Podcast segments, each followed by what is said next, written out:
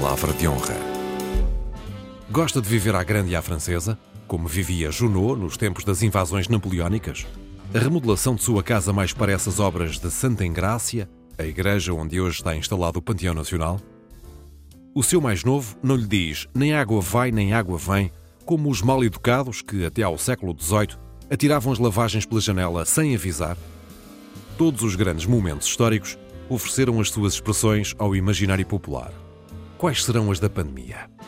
A ver se despachamos isto, que temos umas cervejas a desconfinar para o jogo da seleção.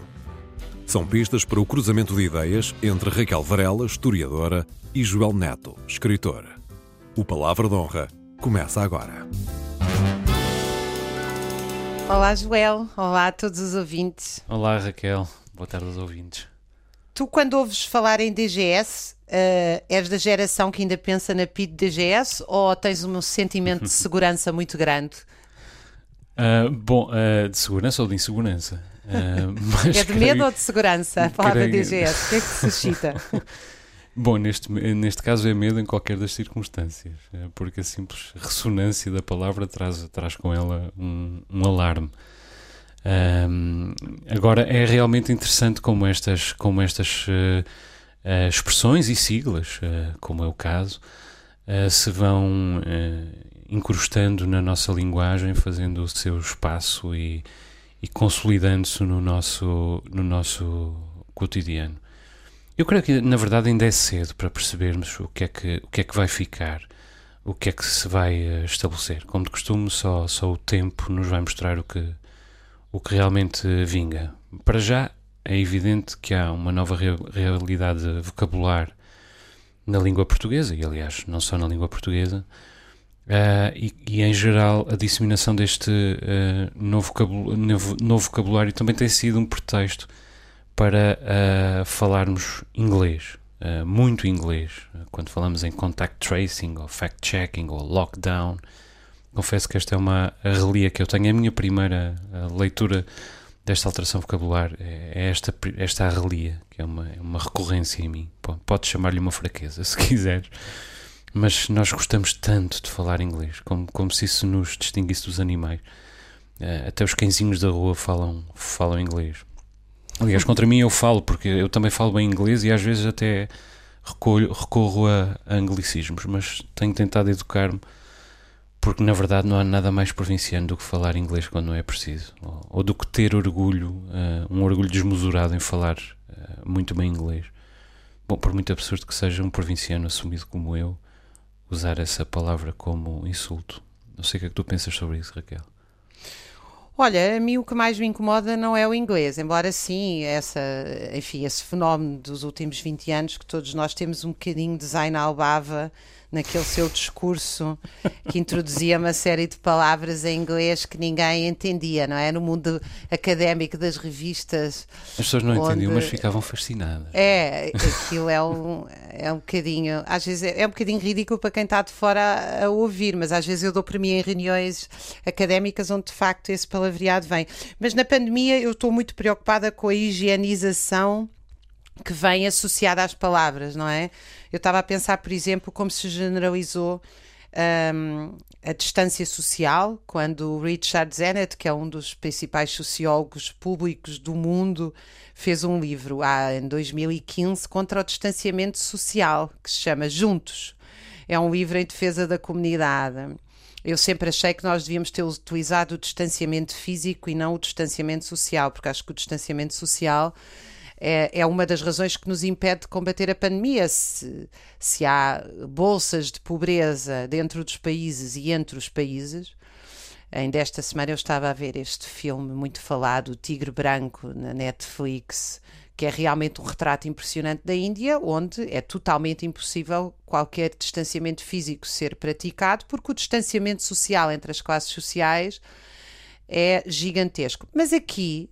Hum, na Amadora, que foi tão falada quando houve um pico de infecções na zona da linha de Sintra, houve vários, eh, cerca de 25% dos internamentos na linha de Sintra tinham a ver com o facto de que viviam oito pessoas em duas assoalhadas, uh, seis pessoas em duas assoalhadas. E, portanto, essa é a palavra de muitas outras, incluindo a própria DGS, a sigla DGS, a mim dá-me muita urticária. O distanciamento social é das que mais me incomoda desta nova língua da pandemia. Uhum. Sim, há, há, uma série de, de expressões que são perigosas como, sobretudo, são perigosas a, a maneira como a língua as for uh, integrando. Uh, e há uma dimensão especialmente perigosa na evolução da linguagem, digamos uma, uma dimensão mais, mais uh, subterrânea, que, é a verdade em geral e é a verdade, mais uma vez, quanto à linguagem da, da, da pandemia, que tem a ver com uma dimensão um pouco mais uh, filosófica com, do problema desde o início da pandemia que ouvimos dizer que a nossa sociedade está em risco, que são precisas medidas drásticas, que está em causa a sobrevivência da nação, e foi um bocadinho a reboque desta linguagem que em vários países se ultrapassou a linha, ou as linhas, do legítimo e do legítimo na, na defesa da população. O, o, exemplo da Hungria é cabal. Foi aproveitando-se da pandemia que Viktor Orban passou a, a, governar por decreto e por tempo indeterminado. Mas os, os exemplos de atropelos vem até dos países democráticos. Quando lhe chamava vírus chinês, por exemplo, Donald Trump colocava a questão no domínio do nós contra eles, que é outro dos perigos que este tempo encerra. E, e, se conjugarmos esse tipo de tentação com a expressão isto é uma guerra, ou mesmo a expressão bazuca uh, utilizada uh, para as medidas de combate ao declínio económico resultante desta, desta pandemia, mas que não deixa de ser uma linguagem bélica e que até os democratas usaram, aliás, em Portugal usa-se abundantemente, vemos bem os, os riscos que, que corremos. Na verdade, por muito inevitáveis que nos tenham parecido, e a mim pareceram sempre a maior parte das vezes, pareceram a maior parte das vezes, ainda estamos a perceber que os efeitos destes confinamentos vão moldar as, uh, em que medida é que os efeitos, é que estes confinamentos vão moldar as democracias, que são, evidentemente, por definição, uh, incompletas. Nós temos sempre de ter cuidado com a linguagem. Um, por isso é que, quando fazemos um esforço para nos educarmos, passemos a evitar, por exemplo, expressões como uh, chamar esquizofrénica a uma situação ou chamar autista a um determinado uh, comportamento. Isto tem mas a ver, isso são metáforas. São metáforas, mas isto tem a ver com aquilo que aprendemos ao longo dos séculos XIX e XX e, e que a escritora Susan Sontag, escritora e filósofa norte-americana, resumiu num ensaio importante de 1978 chamado A Doença como Metáfora. Aqui está a tua palavra. Ela dá o exemplo de, de como várias doenças, ao serem alvo de um processo de mistificação através da linguagem, serviram um, para propiciar diferentes géneros de exclusão ou, pelo contrário, de endeusamento, que é outro fenómeno igualmente perigoso. Por exemplo, os tuberculosos, como vemos na, na Montanha Mágica do Thomas Mann, eram tidos por mais melancólicos e criativos. Eram especiais e, por isso, estavam em, em sanatórios. Estavam em reclusão, como aliás uh, estavam e estão hoje muitos doentes mentais, que são aqueles a quem agora reconhecemos o rasgo criativo e a tal uh, superioridade. Portanto, desde logo, não há mal nenhum em confinar pessoas. As pessoas estão confinadas porque são especiais. Não há mal nenhum em prendê-las, no limite, mesmo sem pandemia, e no limite, mesmo sendo saudáveis. As pessoas estão confinadas porque são especiais. Vês nisto um perigo, Raquel?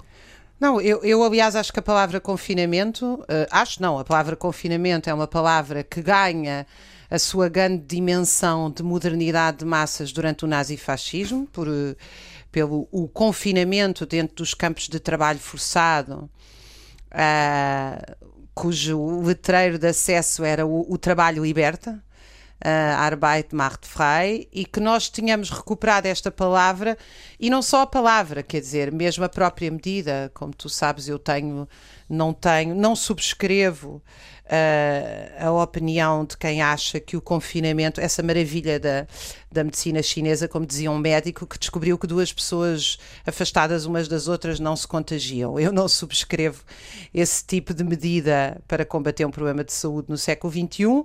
E, quer dizer, uma coisa são quarentenas e cercas sanitárias, outra coisa é o confinamento à escala de milhões de pessoas. Mas a própria palavra.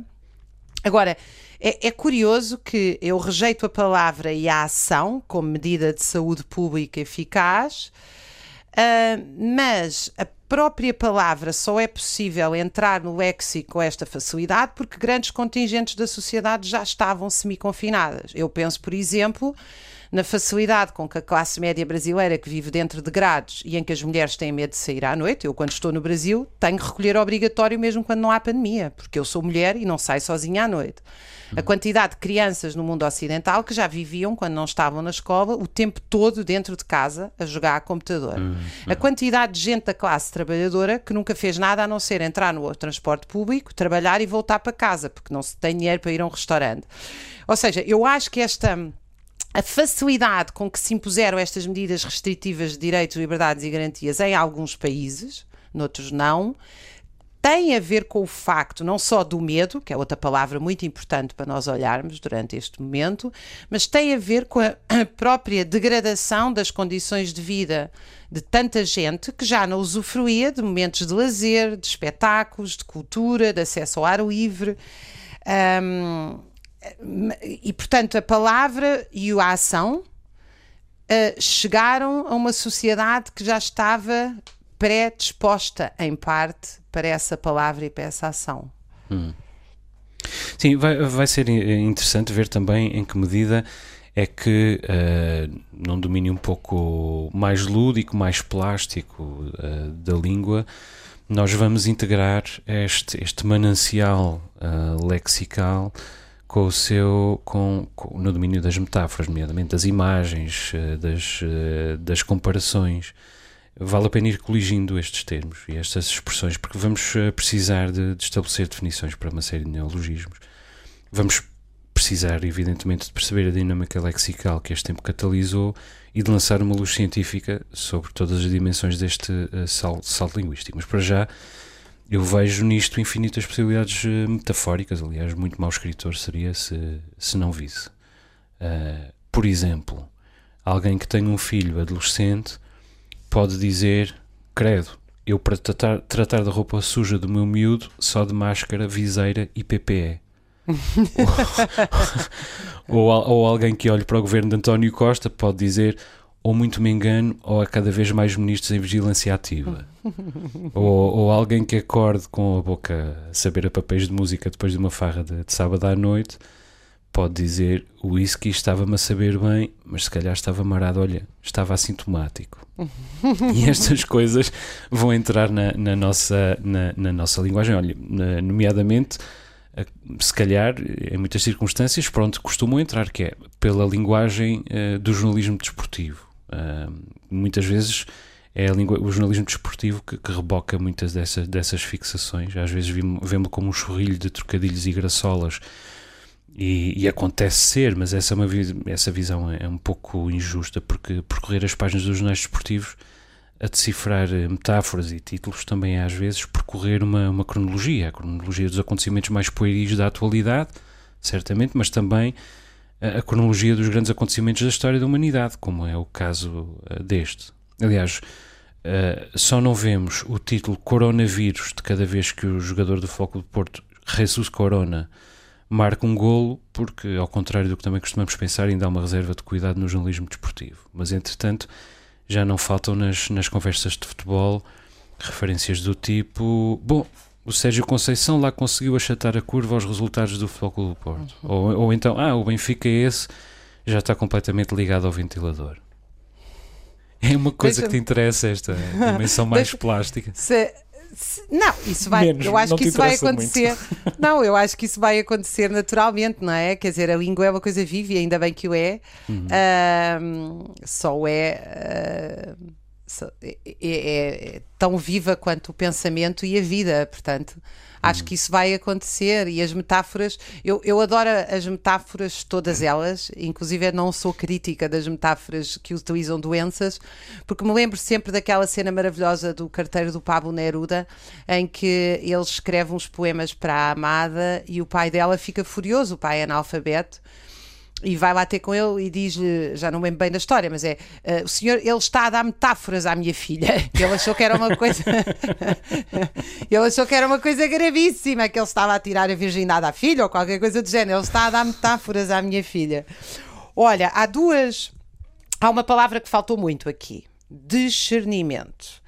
Uh, o senhor multado por gomas, a senhora multada a ler o jornal à beira-mar, a polícia que veste o papel de repressão sem ter uma interpretação uh, minimamente uh, aceitável da legitimidade do que estava a fazer. E eu acho que isto tem a ver com a democracia. Acho que de facto não foi só o Orbán, como tu referiste. Aliás, todos os índices internacionais de democracia colocam muito mal a maioria dos países, incluindo Portugal, porque de facto os direitos liberdades e garantias foram suspendidos. E eu, o que me preocupa é que hoje um polícia me pergunta quando eu vou ao conselho ao lado o que é que eu vou fazer e estas medidas foram tomadas por um governo de esquerda, em apoio com o Presidente da República de direita, mas se os ventos mudam e vem a direita dura ou a extrema-direita para o poder, o que é que eles vão fazer com tanto poder? Uh, também me preocupa o que é que faz o que é que fazem o comum das pessoas, o que é que faz o, com esta ideia de que o Estado zela por nós, o Estado uh, cuida da nossa saúde, o Estado diz onde podemos e não podemos ir, o Estado diz uh, quem é que, com quantas pessoas nos devemos uh, reunir. Eu acho que de facto uh, se ultrapassaram linhas vermelhas do ponto de vista, se ultrapassaram e se ultrapassam linhas vermelhas do ponto de vista dos direitos democráticos e portanto acho que a palavra democracia volta a ter um volta a ser essencial, tal como o trabalho é essencial, outra Mas palavra muito essencial bonita que veio nesta democracia. pandemia. Sim. Sim, uh, foi, foi sempre essencial, mas uma coisa são as palavras, outra coisa são as ações. É como é que nós garantimos. Não, mas a democracia esteve sempre em causa. Não, ela esteve mais em causa neste momento, mas ela nunca deixou de estar em causa. Desde logo porque ela nunca foi completada, nem nunca será concretizada. A democracia é um ideal. Agora, não há direitos, liberdades e garantias absolutas. Eh, não, não há valores absolutos eh, neste E quem é que os domínio pode da, suspender? E qual é a a, questão linha? É, a questão é essa. Não, não, mas eu não estou a colocar em causa, não estou a, a- a- definir quem os pode suspender e com base em que código. A questão é, não há valores absolutos neste domínio. E a partir desse momento, em cada circunstância, nós vamos ter de encontrar a medida e o método para hum, eh, tratá-los, para tratá-los à medida da- da- das necessidades eh, coletivas.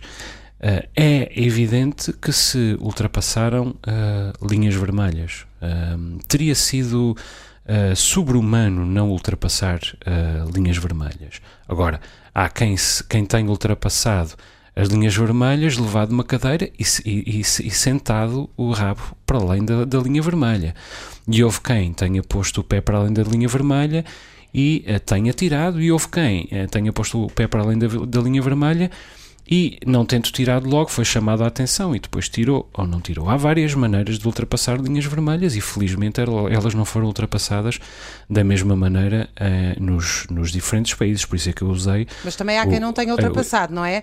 A Suécia Hum, orgulha-se quem? imenso Bom, de não ter suspendido os direitos, liberdades e garantias. Bom, mas na, a Suécia orgulha-se de, de uma série das suas eh, decisões, mas também se envergonha de outras.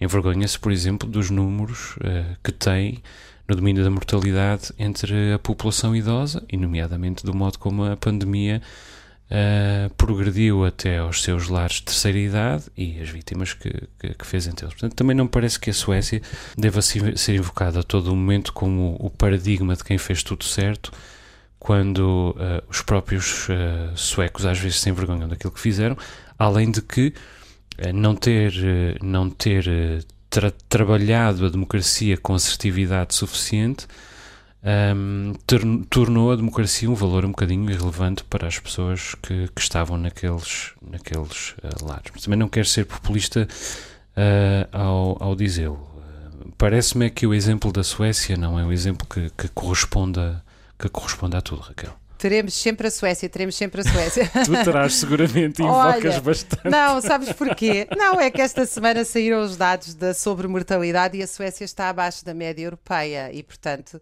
e aliás o, o diretor de saúde pública foi chamado ao Parlamento, até com partidos de direita a exigir o uso de máscara. Alguns fizeram-no. Agora, neste momento, não, porque a Suécia está com números tão estáveis e corretos que existe muito pouca oposição ao governo social-democrata. Mas ele deu uma, ele fez uma frase que para mim eu continuo a reivindicá-la. Eh, vocês quiseram tentar parar um vírus fechando as sociedades e nós provamos que vocês estavam errados. De qualquer maneira, eu não vou, vou largar aqui a minha Suécia. Um, e, e, e contar-te uma frase que me preocupa imenso com a questão da suspensão da democracia. Uh, eu comecei a ler o novo romance do Leonardo Padura, como El Povo en el Viento, como pó ao vento, seria a tradução. E há uma frase extraordinária sobre Cuba. Em Cuba, tudo o que não é ilegal é proibido. E eu tenho realmente medo, não é. Uh, não é da, da situação sanitária, de como ela evolui desde que acompanhada com medidas proporcionais corretas e com reforço do SNS.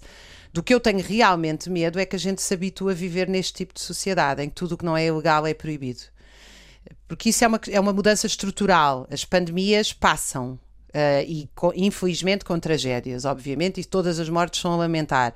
O problema é o que é que fica de estrutural de eu ver no outro a peste, de eu ver no outro o contágio, de eu deixar de abraçar o outro, do outro passar a ser alguém de quem eu desconfio, da ideia de que eu posso, assim, uh, confinar uh, crianças, adolescentes e jovens saudáveis, ainda que com custos gigantescos para a sua saúde mental.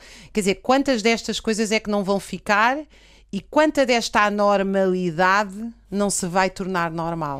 Sim, e quanta dela se vai encostar na linguagem? Uh, essa, essa é, é a questão, porque a linguagem é ela própria como, como um vírus, não é? como cantava Laurie Anderson no, no Home of the Brave.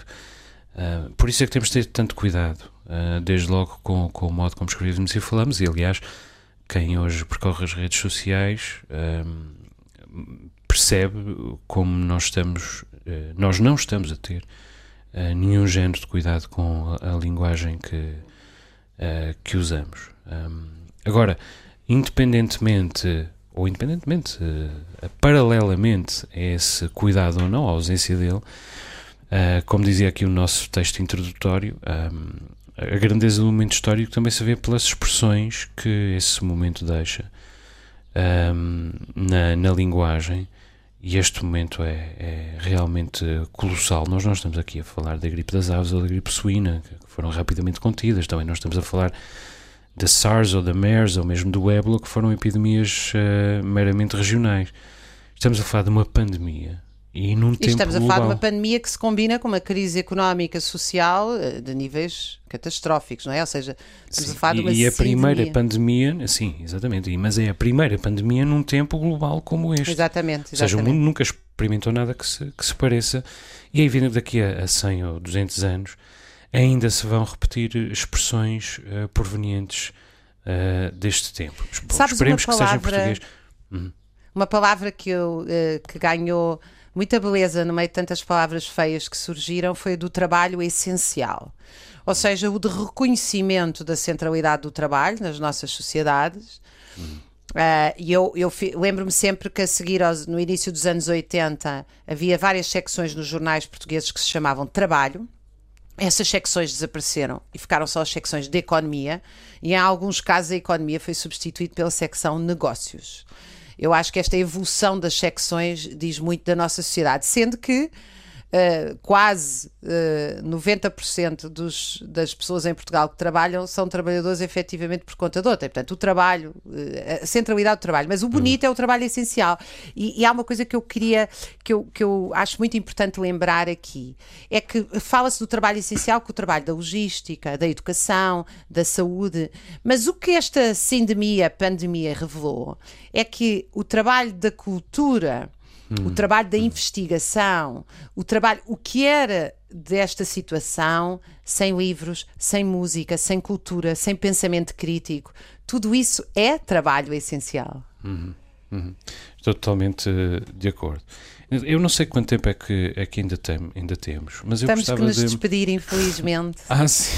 Só tens um minuto para te despedir. Não, eu gostava de dizer que, que, que ainda hoje usamos a expressão ir para o maneta, que, que originalmente prestava tributo aos hábitos sanguinários de Loison, dos generais que acompanharam Junot na primeira invasão francesa há mais de 200 anos. Ou que ainda usamos a expressão Resvés Campo de Ourique, uh, que nasce do facto de o bairro de, de, Campo de Ourique ter escapado por pouco ao terremoto de 1755, não tarda há 300 anos. Ainda hoje usamos Isto não é a casa da Joana, em alusão à, à Condessa da Provença e Rainha de Nápoles, que revolucionou os, bordéis de, Avignon em 1347. 1347 foi há quase 700 anos. E essa expressão ainda existe.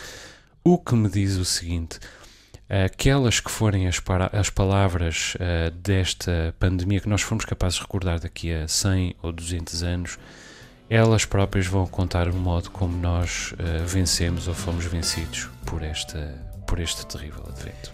E assim nos despedimos. Aos nossos ouvintes, um abraço, um grande um beijinho, beijinho para ti. Um abraço aos ouvintes. Até para a semana. Até para a semana. Raquel Varela e Joel Neto voltam a encontrar-se na próxima semana.